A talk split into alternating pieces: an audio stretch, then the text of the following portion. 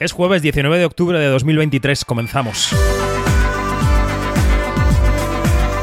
Quinótico.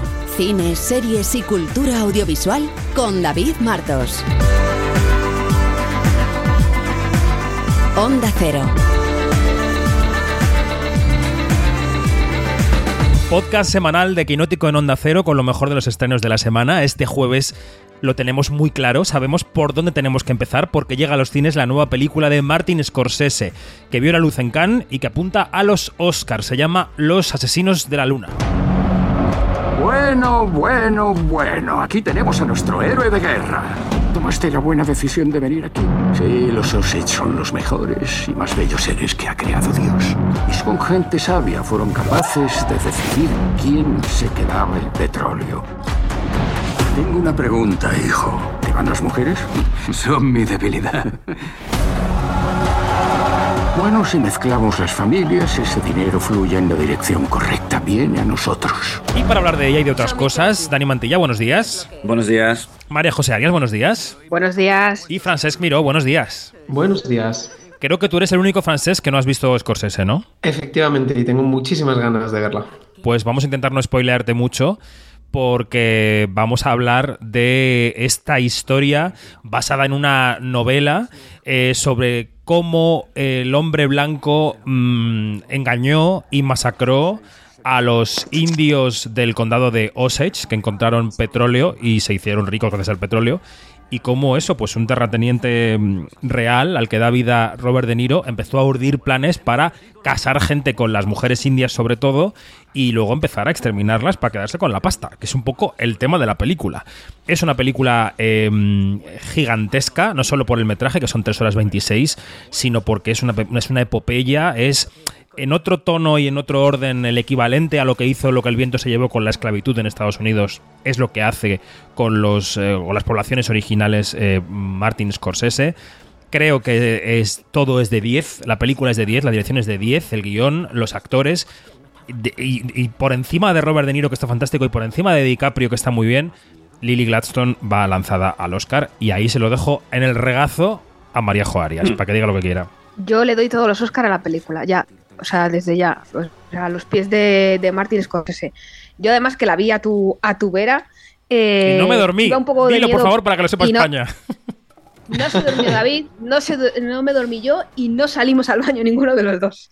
Eh, además es que la película es verdad que es monumental en muchos sentidos. El, la duración, reconozco que eh, a mí me daba un poco de miedo, pero es que no se hace larga para nada. Mm. Funciona muy bien en todo, es que en todo, o sea, la actuación, la dirección, ya lo has dicho tú, la fotografía, la música, la iluminación, el vestuario, todo. Los actores están maravillosos, o sea, Robert De Niro haciendo de ese pérfido manipulador es estupendo, DiCaprio de Gañán está maravilloso, pero sobre todo muy ella. Es muy gañán, o sea, es el gañán de sinchanante, pero gañán. Y, y, ella es que se merece todos los premios y, y, que nadie le robe protagonismo en esa gala porque de verdad que está, está maravillosa con una actuación muy sutil. Yo Super creo que sutil, sí. es una de las cosas que más me, me, gustó porque no tiene mucho diálogo y yo creo que dice muchas veces más con los silencios y esa mirada que tiene tan pura eh, que con lo que dice, que cuando habla también, ojo pero la verdad que la película es una, es una maravilla de, de, principio a fin y yo creo que Scorsese nunca decepciona. Uh -huh. ¿Y Dani? Pues por completar, yo he vuelto a ver la, la película y, y, y eh, la he disfrutado muchísimo y también me uno a la ola de no me he dormido en absoluto, porque además eh, era eh, arriesgado, estaba en uno de estos cines que son sofás que se reclinan, como peligro, pero no, no, no, no, estaba completamente subyugado con, la, con lo que hace Scorsese, que quizás es una película más, eh, más conservadora en lo visual que, por ejemplo, un La invención de Hugo, que es una película que destacaba el otro día Maríajo en el artículo que hicimos en, eh, para celebrar a Scorsese, o El Lobo de Wall Street, o, o, otras películas recientes, pero que a nivel narrativo es tan gigantesca y que toma una decisión muy interesante y que yo creo que era absolutamente necesaria porque en, su origen y en el libro que adapta, que es un ensayo de David Grant que cuenta pues esto, esta historia que al final eh, fue lo que animó a, a, que el FBI se convirtiera en lo que después, en lo que después fue, porque es una de sus primeras grandes investigaciones. Pero al principio, eh, las flores de la, los asesinos de la luna eh, estaba contada desde el punto de vista del de eh, detective que interpreta Jesse Plemons, que entonces iba a hacer DiCaprio. Iba a ser como una película de, de misterio donde tenían que resolver un crimen, pero aparte de que se les iba de duración, era un guion como de cuatro horas y media, se dieron cuenta de que no tenía la tensión suficiente porque era evidente que lo había hecho. Así que decidieron darle una vuelta también porque querían evitar el tropo de el Salvador Blanco que lleva o que llega a una comunidad minoritaria y salva el día. Eh, y ponen la mirada en esa, en esa comunidad y en el personaje de Lily Gladstone. A pesar de que mm, yo ayer leía en Entertainment Weekly una, eh, una declaración muy interesante de uno de los expertos de la película eh, que había contratado Scorsese y, la producción para de la comunidad Osage para el lenguaje que decía que le gustaba, que, que pensaba que Scorsese había hecho una película muy respetuosa pero que al mismo tiempo consideraba que era para un público ajeno a esa comunidad y que el foco seguía estando como en el personaje de DiCaprio. Que le hubiera gustado más toda la, película si estuviera eh, de la mano en todo momento de Lily Glaston. Lo que pasa es que es un personaje muy, mm, fascinante en realidad porque es como muy pasivo. De hecho, hay una escena muy interesante en la película sin desvelar nada que eh, los hombres de la comunidad Osage dicen, es que antes era más fácil saber eh, cuándo iban contra nosotros porque lo hacían cara a cara. Ahora lo hacen, la amenaza viene como de nuestro lado y no sabes eh, de dónde viene. Y creo que es uno de los conflictos de la película, que mm, es una comunidad aparente muy pasiva que están, les están persiguiendo y aún así tú estás viendo en todo momento como espectador y es, es muy original porque tienes toda la información desde el primer momento. Tú sabes quiénes son los malos, por qué, y simplemente acompañas cómo, eh, cómo están destruyendo paso a paso eh, la comunidad Osage, que por cierto, eh, ese condado es en el que se ambienta años después la historia de Agosto con Meryl Streep y, Julia Roberts de la obra de teatro de, Tracy Letts. Y bueno, que, me interesa mucho ese cambio de la mirada que me parece necesario, que creo que mmm, Scorsese es un, tío inteligentísimo y además, ¿qué hace al final? Que es alucinante que la gente suspiró con ese giro final, que obviamente no, vamos a, desvelar aquí, ah, vale. pero es, es, precioso y es muy inteligente y demuestra que sus 80 años, más 80 años, Scorsese está en plenísima forma. Es cierto que él hace ya. Déjanos meter cuchara a los demás, Daniel, que ahora vas a ir con los Oscar. un poquito. Perdón, perdón, tienes razón, tienes razón. es que es, una película que tiene muchísima amiga. Es que tiene oficio y talento. Como si no fuese a tener temporada de premios para hablar de ella, madre mía. Ya, perdón, perdón. Solo quería, quería preguntaros, no sé si os habéis leído el, libro y por lo que oigo hay bastantes cambios respecto al, al ensayo de David Grant. Eh, ¿qué queda del, libro, los que lo hayáis leído? Yo no lo he leído. Yo, tampoco. Pues no sabemos pues nada. Pues Esperamos tu opinión. eso, ya, me lo preguntaré yo cuando la vea. No, siguiendo con el hilo de Dani, eh, lo, más, lo, más sorprendente es que llevamos además unas semanas desde Venecia hablando de cineastas ochentones declinantes en mayor o menor medida, mm. de Woody Allen, de Roman Polanski, que gestionan cada uno como puede su decrepitud. Y Martin Scorsese tiene 50. Tiene 50 años, está en la plenitud de sus poderes, es mm. fantástico. Puede ser, está en el top de sus películas. No, Mariajo, quiero decir, es que esto es. Sí, sí, totalmente. No sé, en fin. Es que yo, es lo que decía antes, que Scorsese yo creo que aúna dos cosas que no es tan fácil, y es talento y oficio. Y es un gran narrador de, de historias, sabe muy bien cómo contarlas, dónde poner la cámara, cuándo, cómo... Es, es, que, es que, o sea, da igual, además es que da igual el género, que yo creo que el hecho, el, el recopilatorio que hicimos, el, que publicamos el otro día en Quinótico con nuestras películas favoritas, yo lo decía, o sea, yo tengo un subgénero favorito de, de Martin Scorsese que son las películas de gángsters, eh, hechas por Scorsese. Cualquiera me vale. Todas me parecen distintas entre sí y buenas. No podría elegir una sobre otra. Pero es que luego te hace una película para niños y te lo borda y te hace una cosa preciosísima con una historia muy potente que es un homenaje al cine como era la invención de Hugo que te pone ahí a Georges Méliès y te embelesa y es como para ponérsela a los niños y, crear su cinefilia a partir de, de, eso. Entonces yo creo que es capaz de contar una buena historia independientemente del género porque él en sí mismo es un gran narrador de historias con la cámara. Eh, y es que no, no solo no decepciona, sino que te da la impresión de que la siguiente película no puede ser mejor y lo es a su edad, con su oficio, con su talento. Yo creo que es que es para quitarse el sombrero ante él. Dani, posibilidades de Oscar de la película.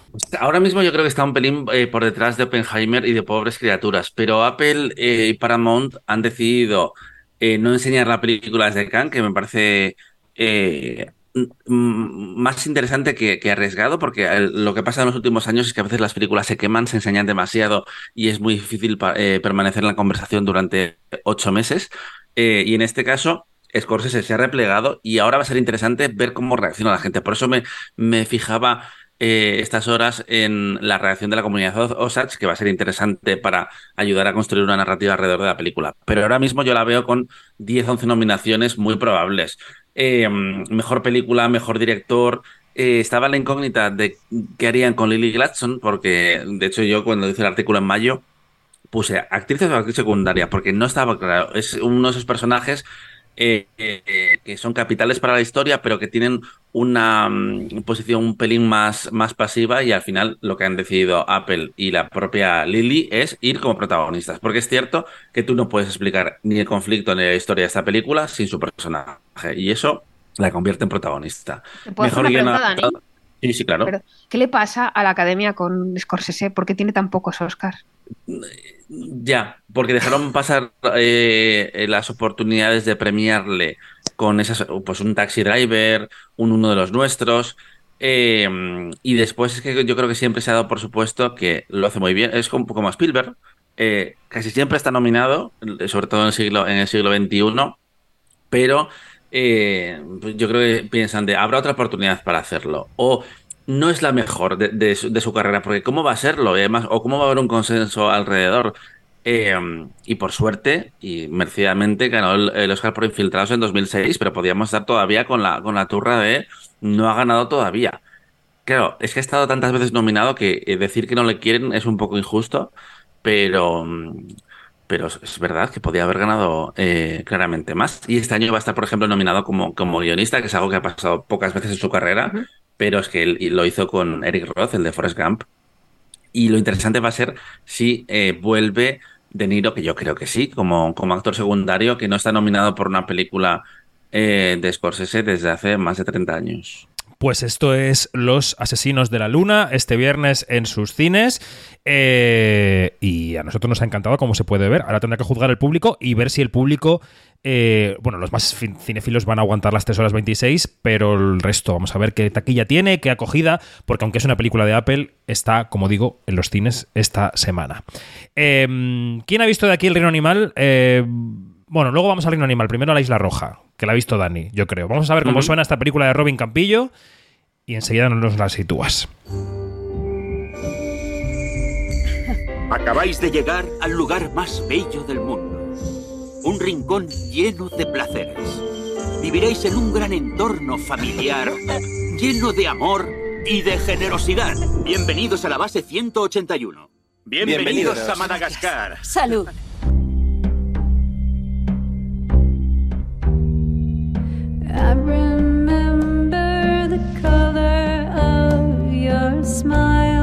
Demasiado maquillaje. ¿Para quién te maquillas así? Déjame andar. A mí me gusta veros. Ya sé que siempre andas cotilleando. Nos miras cuando creemos que estamos solos o cuando no queremos que nadie nos mire.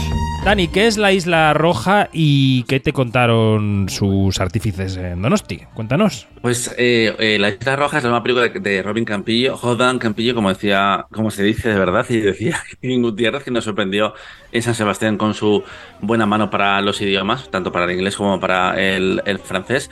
Y es una mirada a su infancia, porque él fue el hijo de un militar casi español, como él, él dice, y una mujer francesa que mm, pasaron los primeros años 70 en una base eh, francesa en Madagascar, que eran los primeros años después del final del colonialismo, pero donde todavía se notan esos, esas secuelas. Y la película está contada desde el punto de vista del niño, de Tomás, que empieza a descubrir cómo funciona el mundo, cómo funciona la relación entre los franceses y, los locales, cómo funciona el matrimonio eh, que interpretan King Gutiérrez y Nadia Tereskiewicz que está en todas partes este año la actriz francesa. Eh, um, y es esa mirada eh, infantil a un, camino a Fates. Pero es una película muy particular que viéndola a veces me da la sensación de estar viendo un, libro eh, más que viendo una, una película y que a veces es un poco dispersa porque tiene una estructura mm, arriesgada. Por ejemplo, en la última parte de la película se va por primera vez con, con la gente de, Madagascar y, de repente es como, ¿esto por qué me lo cuentas ahora? Pero hay una... E, es, es interesante, pero es un pelín dispersa. Y, y mm, sí, me parece eso, sí, básicamente esa sería como mi resumen. Bueno, y las entrevistas que te preguntaba por ellas hace un rato. Sí. Eh, King Gutiérrez, pues mira, que nos cuente eh, por qué ha trabajado los últimos años más en Francia. Vamos a escucharle. En realidad no es una voluntad de hacer cosas fuera, es una voluntad de encontrar eh, proyectos que me propongan cosas distintas. Y curiosamente, y de manera inesperada también, los personajes que me han ofrecido en Francia no son de comedia, sino que responden a lo que yo al inicio de mi carrera pensaba que, podía hacer bien. Cuando humildemente te planteas, vale, pues qué tipo de actor eres, pues yo pensaba, pues puedo tener tengo una cara más bien de partir piedras con la cabeza, pero no tengo un cierto impudor emocional y me interesa moverme en esos terrenos. Entonces, creo que es una buena combinación. Luego la carrera te lleva por donde te lleva y de pronto haces eh, comedias que funcionan mejor que los dramas y de pronto eso es lo que te ofrecen. Durante mucho tiempo eh, lidias para a lo mejor intentar introducir ingredientes distintos a tu, a tu plato interpretativo. Eh, en este caso, por el hecho de ser catalán, supongo, ser bilingüe y tener una cierta facilidad con los idiomas, empecé a estudiar francés y esta es mi cuarta película en francés y los personajes que me ofrecen allí tienen más este tipo de corte.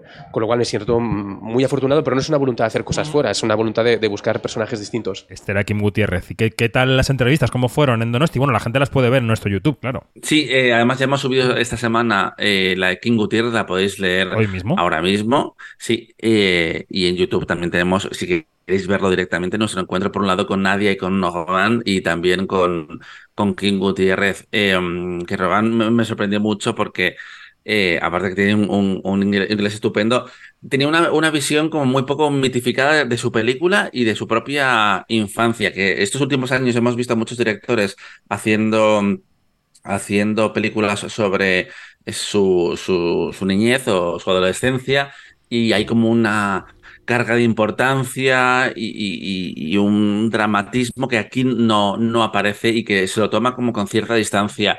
Y también me gusta, por cierto, mucho la, fotografía de la película, ese look setentero. Eh, me parece que había que destacarlo. Venga, vamos a pasar al reino animal, vamos a ver cómo suena. ¿No ves que llegamos tarde? No es mi culpa. ¿Lo dices en serio? Espera. Emil, Emil. ¿Quieres parar? Déjame en paz. No quiero disco. ¡Mierda! Estas mutaciones son algo reciente, complejo. Lo admito, no lo sabemos todo. Es tu madre, Emil. Papá, ¿qué pensaste cuando mamá empezó a cambiar? Confía en mí, la encontraremos. Acabamos de empezar la búsqueda. La encontraremos. Hay supervivientes. Ayer los vi.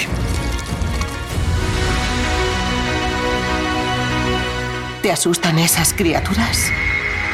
El reino animal de Thomas Cali, que habéis visto Francesc y Dani. Así que, Francesc, ¿te parece que, mm, si te parece, nos sitúas la película? ¿De qué va la película y qué te ha parecido? El reino animal es eh, la segunda película de Thomas Cali, que debutó con Le Combatant eh, haciendo bastante, bastante ruido en, Francia.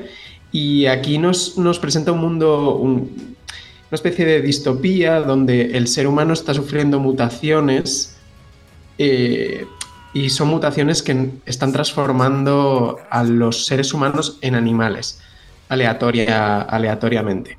Entonces te pueden salir alas o te pueden salir antenas de bicho o patas o lo que sea. Y la película retrata, digamos, eh, el crecimiento personal del, protagonista, el hijo de Romain Duris, que eh, está sufriendo una mutación convirtiéndose eh, en lobo, pero lo quiere, lo quiere esconder porque el resto de la sociedad aún, digamos, no ha aceptado a los humanos mutados como seres humanos y los persigue y los mata y los tortura. Entonces eh, el protagonista quiere esconder que se está convirtiendo en, un animal y es este proceso de aceptación del resto de la sociedad de, de cómo él va convirtiéndose en, en lobo. Es muy interesante la película. Eh, Dani, ¿qué te ha parecido? Pues a mí me sorprendió muchísimo. Fui a verla, y además recuerdo que fue la apertura de una cierta mirada en Cannes porque tenía un hueco y, y me parece un drama familiar estupendo porque eh, aunque esté esa premisa de ciencia ficción que además hace un paralelismo bastante evidente con, con la pandemia que hemos vivido los, últimos años, creo que lo que, lo que funciona estupendamente es el, el vínculo entre Romain Dury y Paul Kircher, que es un actor fantástico, que ya ganó la Concha de Plata con su película con Christophe eh, Honoré y aquí vuelve a, ser el centro emocional de la película y está, está increíble. No me estrenaría tampoco nada que veamos un remake de esto en, en Estados Unidos dentro de cinco años porque tiene muchísima potencia. Además, a nivel visual, con todo lo de las criaturas, también eh, tiene eh, mucho, mucho potencial y mucho, mucho juego. Pero yo creo que la clave de la historia, y que la, la recomiendo mucho, es ese vínculo entre un padre y un hijo y cómo están afectados por la pérdida, porque eh, cuando empieza la historia, su madre ya no está, porque su madre ha sido víctima de esto que le pasa a, al hijo, le empieza a pasar al hijo, y es un poco esa, ese, ese acercamiento y ese alejamiento también de, de la relación. Bueno. De hecho, en Sitges, eh, que, que, es donde la, la, vi yo, le dieron eh, mejores efectos especiales. Eh, es, es, sorprendente lo, lo, bien que funcionan y la mezcla que funciona también de efectos digitales con efectos tradicionales que, que llama mucho la atención y, y funciona muy bien. Sí. Hablando de efectos digitales, el día 23, y lo metemos esta semana porque la semana que viene estaremos muy ocupados, se estrena en HBO Max la segunda temporada de 30 monedas. ¿Qué pasó aquel día de octubre en Pedraza? ¿Hubo un ritual satánico? ¿Qué pasó que os dio tanto miedo? Vergara, por primera vez me enfrento a alguien nuevo. Christian Barbro. The only way to know the exact date and time of the end of the world is to provoke it ourselves.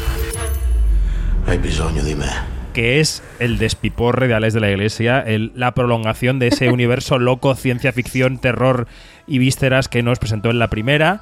Eh, ahora le preguntaría a Mariajo, que se la ha visto como yo entera la temporada, pero eh, primero vamos a escuchar a Nayo Nimri, que me ha dado una entrevistón de 11 minutos y que me contó que Alex la había llamado cuando ella, cuando vio que ella había perdido la timidez. Esto decía. Él, yo creo que nunca me había llamado antes porque yo no estaba en el mismo sitio que estoy ahora, quiero decir a nivel energético, o sea, yo no estaba hacia afuera. Yo siempre he sido una actriz bastante, bastante metida hacia adentro, realmente no, no, no, no había perdido la timidez. A mí me ha costado muchos años perder la timidez.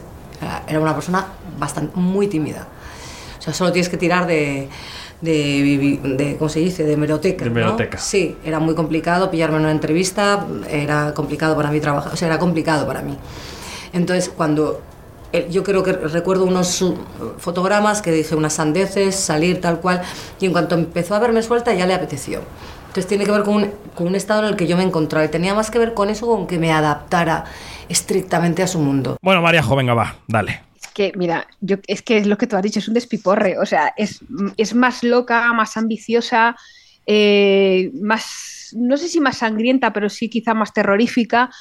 Eh, o sea, yo me imagino a Alex de la Iglesia en plan DM de una partida de, de, rol, cogiendo a sus personajes en un tablero y los va colocando por ahí por distintos lugares del mundo, poniéndoles trampas que tienen que superar.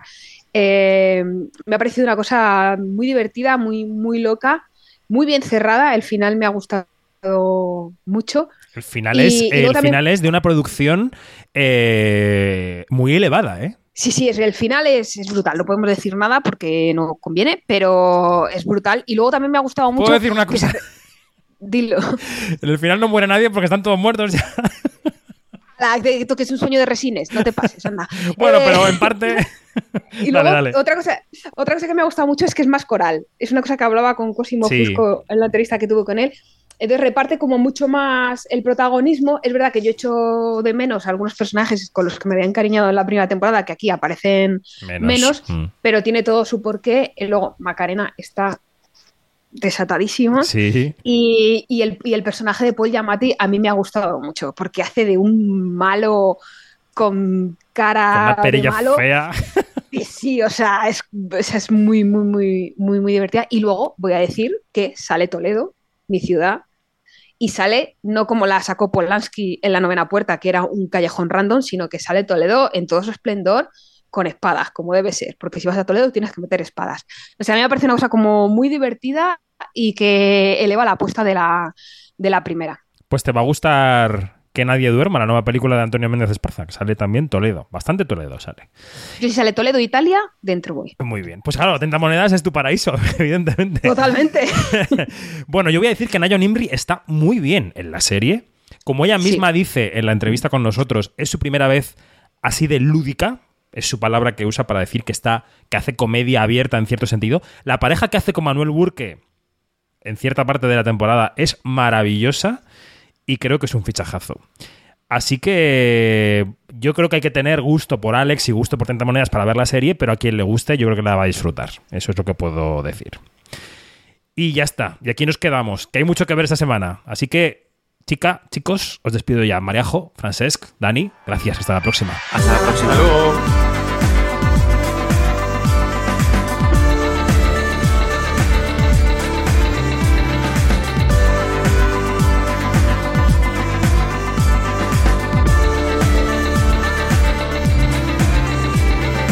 Es todo. Más información en quinótico.es, primera con K y segunda con C, y en nuestras redes sociales donde somos Quinótico. Chao.